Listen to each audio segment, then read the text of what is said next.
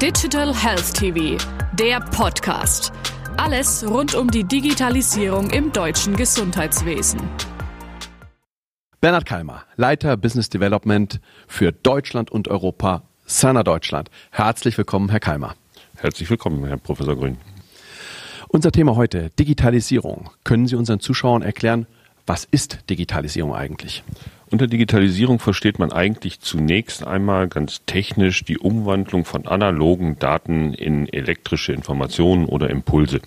Diese Umwandlung dient letztlich dazu, dass man mit diesen Daten auch weiterarbeiten kann, dass man damit in, in, einer technischen Produktion oder auch im Gesundheitswesen mit diesen Daten aufbauend darauf weitere Prozesse machen kann. Der Begriff hat sich ein bisschen erweitert. Wir verstehen heute auch darunter den Nutzen, den diese Daten anschließend stiften können, mit unter dem Begriff der Digitalisierung zu verstehen. Also die Digitalisierung stiftet einen Wert, einen Nutzen und das wollen wir heute unter Digitalisierung verstehen.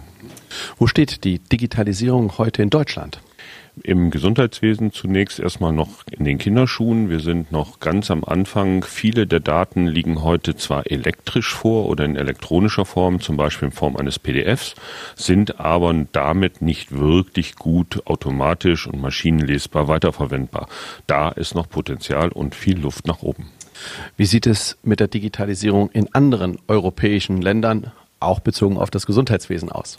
Sehr spannende Frage. Die Bertelsmann Stiftung hat dazu gerade eine Untersuchung gemacht und leider haben wir es wie in der vor zwei Jahren stattgefundenen Untersuchung nicht über den vorletzten Platz hinaus geschafft. Nach uns kommt im Moment nur noch Polen.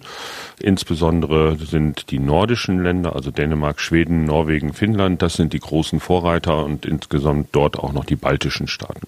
Von denen können wir lernen.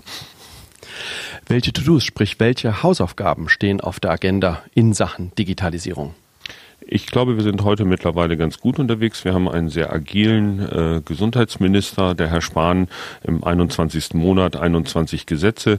Er hat, glaube ich, begriffen, dass in der Digitalisierung ein regulatorischer Rahmen notwendig ist, damit überhaupt etwas vorwärts geht. Da ist er fleißig, da liefert er. Ich glaube, das zweite Wichtige ist, und da müssen wir noch ein Stückchen nachlegen, die Finanzierung. Im Arzt, äh, in einer Arztpraxis bekommt der Arzt für eine Abrechnungsziffer auch anteilig die Kosten für ein Fax erstattet. Im Krankenhaus ist in der Abrechnungsziffer kein Cent enthalten für die dafür nötige EDV. Hier muss, glaube ich, der Staat ändern.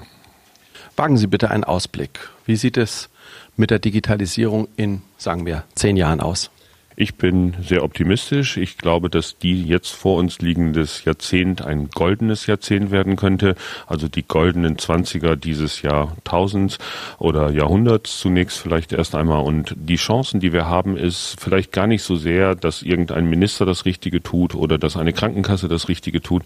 Ich glaube, der Druck, die Veränderung kommt von uns, von den Bürgern, von den Menschen, die vielleicht als Patient mal krank werden und die heute ganz selbstverständlich ihre Flüge am Handy buchen und ihren nächsten Urlaub und völlig verständnislos gucken, warum sie ihren Termin beim Zahnarzt eben nicht so buchen können. Und da, glaube ich, kommt die Veränderung her. Ich bin zuversichtlich.